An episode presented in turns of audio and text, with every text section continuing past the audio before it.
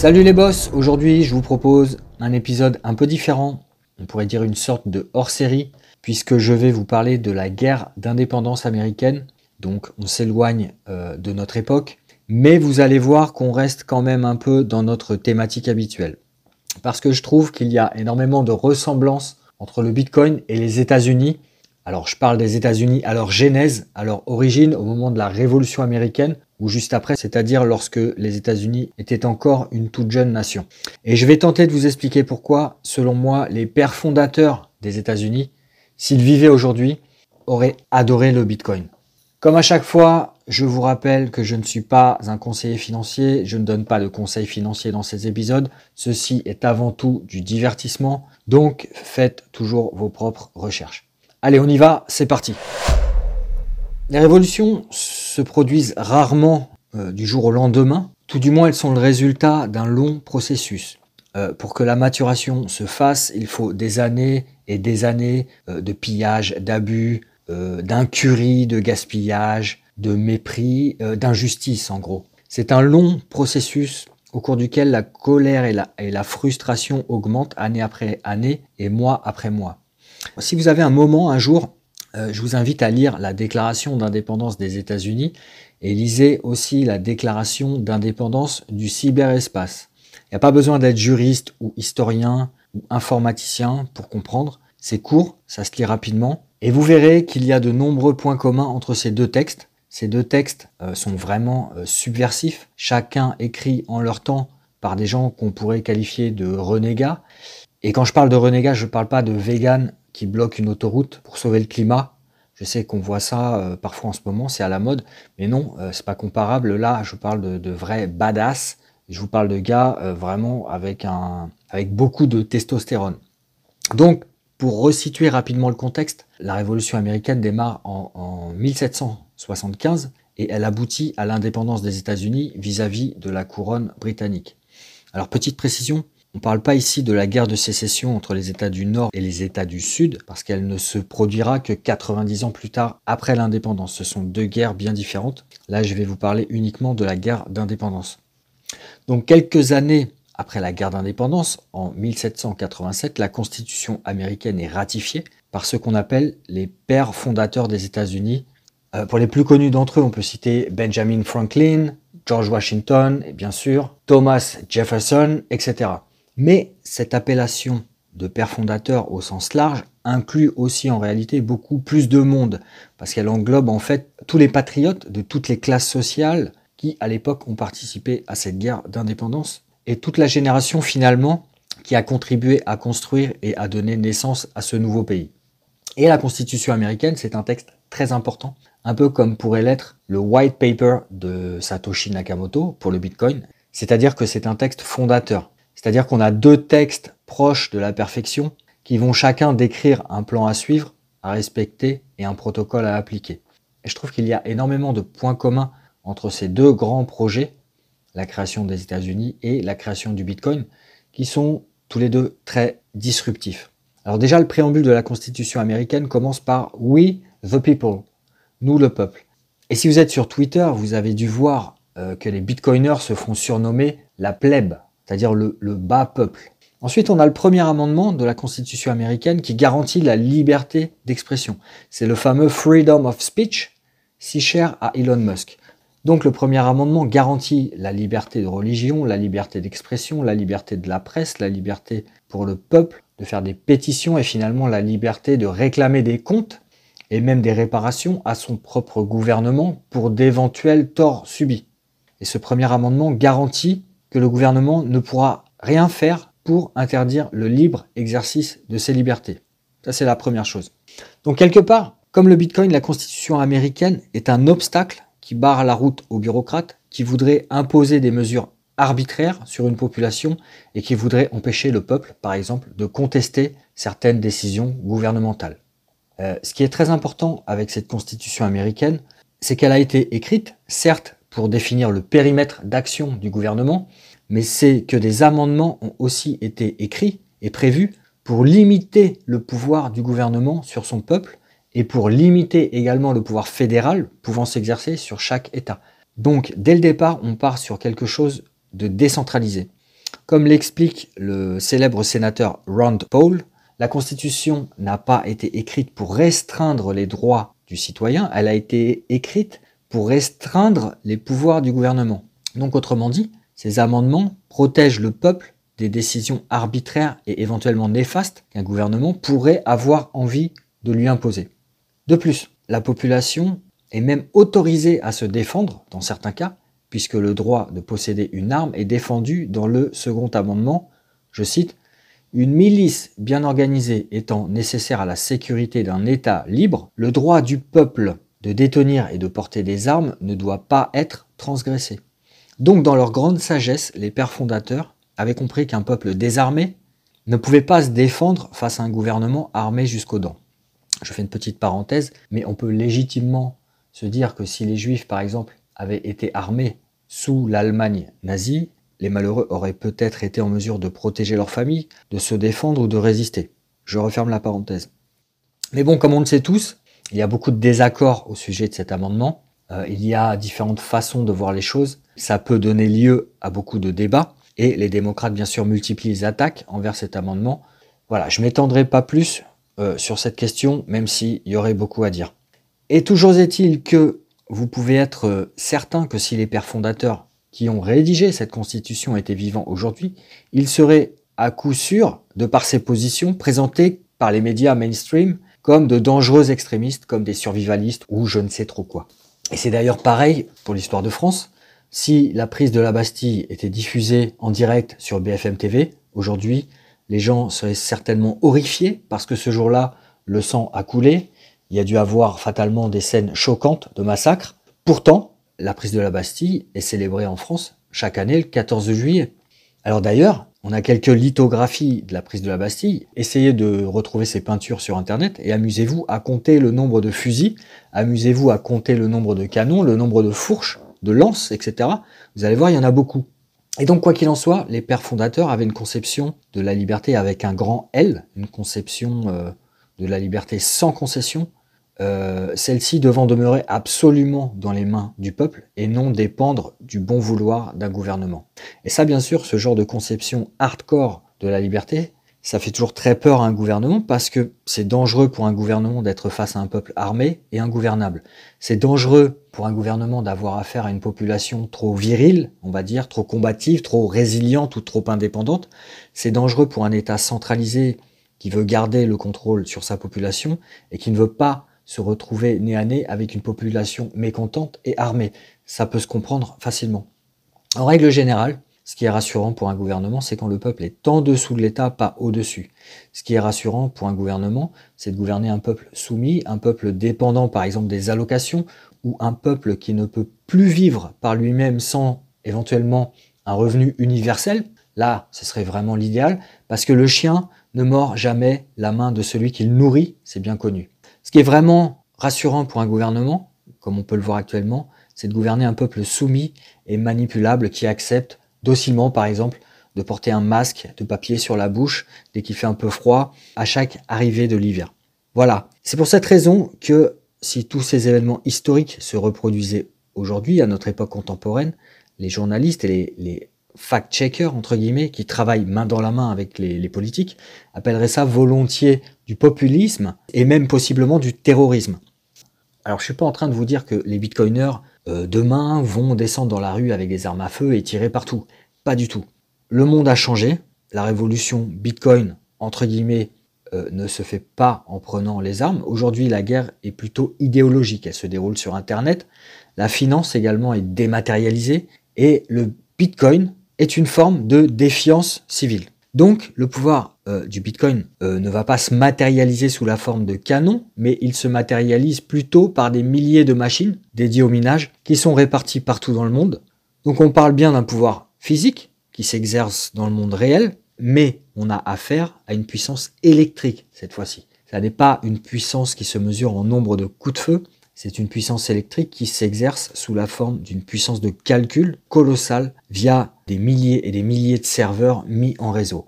Et d'ailleurs, en termes de puissance électrique et en termes de puissance de calcul, le réseau Bitcoin est le plus grand réseau et le réseau le plus puissant au monde actuellement.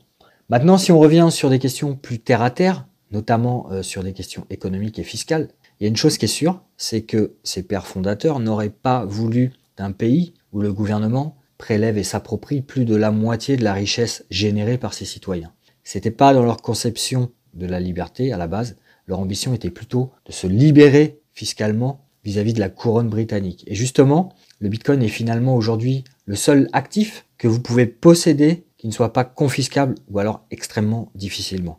Dans le sens où vos bitcoins ne sont pas bloqués sur un compte en banque, d'ailleurs vous n'avez pas besoin de compte en banque euh, et vous n'avez plus besoin même euh, de banque avec le bitcoin. Et donc du coup le bitcoin, du fait qu'il est le seul actif quasiment inconfiscable, rend à nouveau possible tous les grands principes de la Constitution américaine. Ça commence par le rétablissement de votre vrai droit de propriété, qui est un droit garanti par la Constitution américaine. Le travail a à nouveau un sens, puisque le fruit de ton travail t'appartient désormais réellement. Dans la Constitution américaine, il y a aussi le droit à la recherche de son propre bonheur individuel. Ça, j'aime beaucoup. Donc on voit bien l'idée c'est de replacer l'individu et les droits individuels au centre du projet global et tout en haut des priorités. Le Bitcoin, comme la Constitution US, redonne tous les deux la souveraineté aux individus et cette souveraineté est garantie de manière intangible. Donc dans les deux cas, on est en présence d'une coupure historique parce qu'à un moment précis, il y a eu une coupure entre le peuple et le pouvoir centralisé qui prétendait le diriger. Et lorsqu'un pouvoir centralisé est mis en dehors de l'équation, de nouveaux modèles de gouvernance apparaissent, l'esprit entrepreneurial se retrouve libéré de l'ancien cartel, libéré de, la caste qui exerçait un contrôle sur lui, et le commerce est remis au centre. Quand il y a le droit de propriété pour un individu, et quand il y a le respect euh, des frontières pour un pays, ça signifie que la souveraineté est garantie. Et dans les deux cas présents, elle est garantie de manière intangible. Alors je dis intangible parce que la constitution américaine comme le Bitcoin ne peuvent pas être changés. ils ont tous les deux été conçus comme ça, de sorte qu'ils ne peuvent pas être modifiés tous les quatre matins, même si on peut tout de même éventuellement probablement y ajouter certains détails, certains alinéas ou certaines précisions supplémentaires. Mais quoi qu'il en soit, ni la constitution américaine ni le Bitcoin ne peuvent être corrompus pour servir des intérêts particuliers. Et c'est pour ça que le Bitcoin met à l'abri les Bitcoiners et leurs familles, protège leur épargne dans une espèce de citadelle virtuelle fortifiée et imprenable. Et voilà. Et il y a aussi beaucoup d'autres points communs entre la Constitution américaine et le Bitcoin. Par exemple, euh, il y avait chez les pères fondateurs cette volonté de ne pas se mêler des conflits extérieurs. Il y avait ce mélange à la fois d'intransigeance sur sa propre indépendance, mais aussi cette notion de non-interventionnisme chez les voisins. Ça peut se résumer ainsi, je vis ma vie, tu vis la tienne, on ne s'agresse pas. Bref, ça peut se résumer par le respect des droits individuels de chacun. Ça provient d'ailleurs du fameux Don't Tread on Me, ne me marche pas dessus, ou bas les pattes, qui est devenu plus tard la devise des libertariens. Cette devise est souvent associée au serpent à sonnette parce que cet animal n'attaque jamais, mais quand il riposte, sa morsure est mortelle. Mais en même temps, il prévient toujours quand il se sent menacé avec ce bruit euh, caractéristique de sonnette, justement.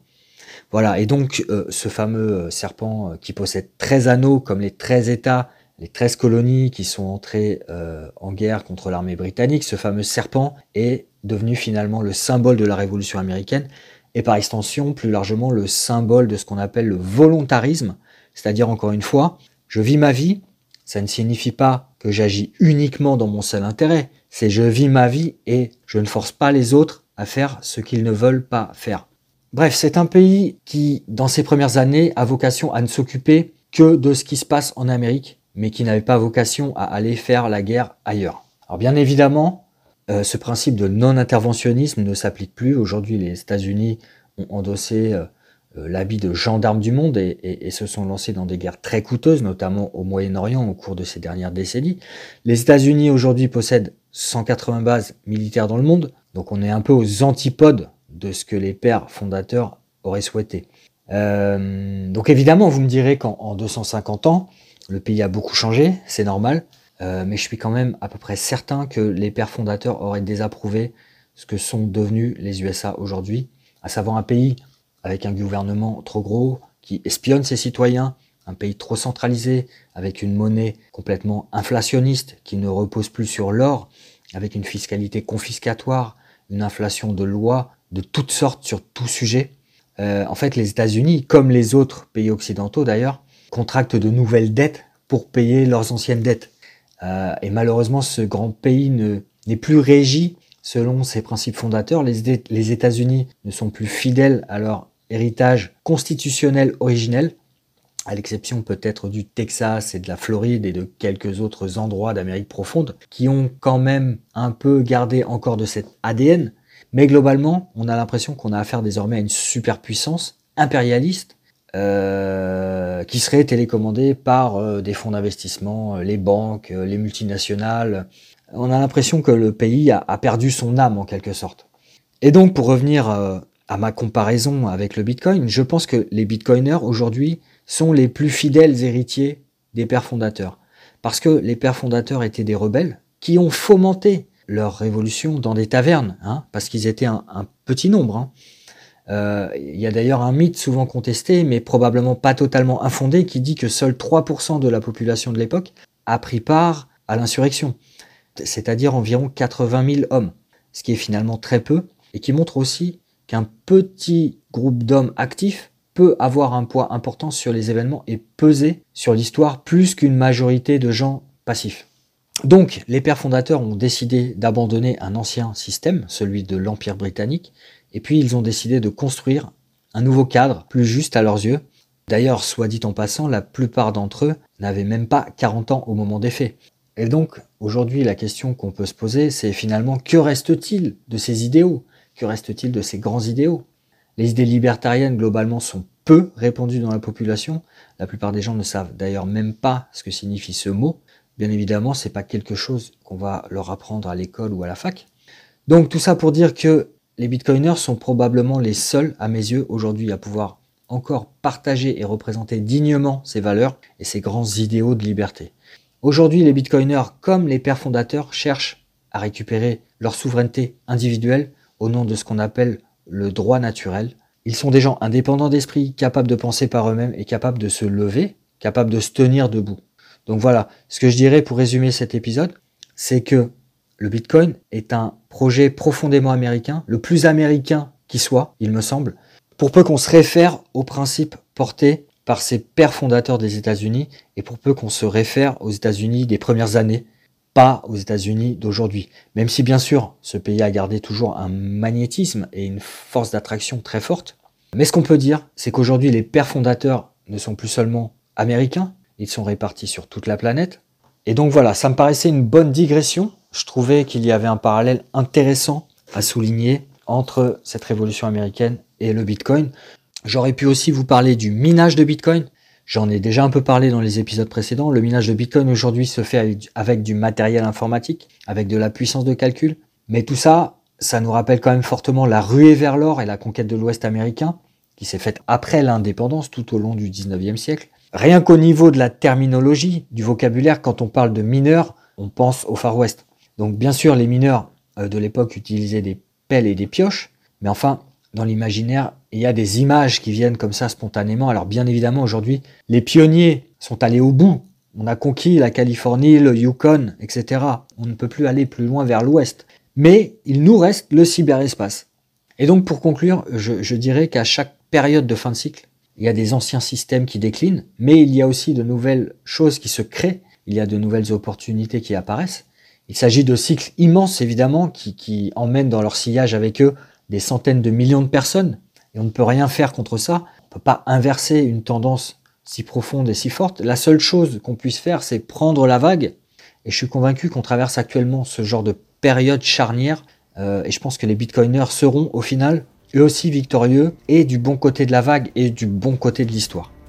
Donc voilà les amis, ce que je voulais vous dire aujourd'hui, c'est fini, j'arrête là-dessus. Je vous laisse, je vous remercie de m'avoir écouté et je vous dis à très bientôt. On se retrouvera très vite. Comme d'habitude, n'oubliez pas de mettre un petit like.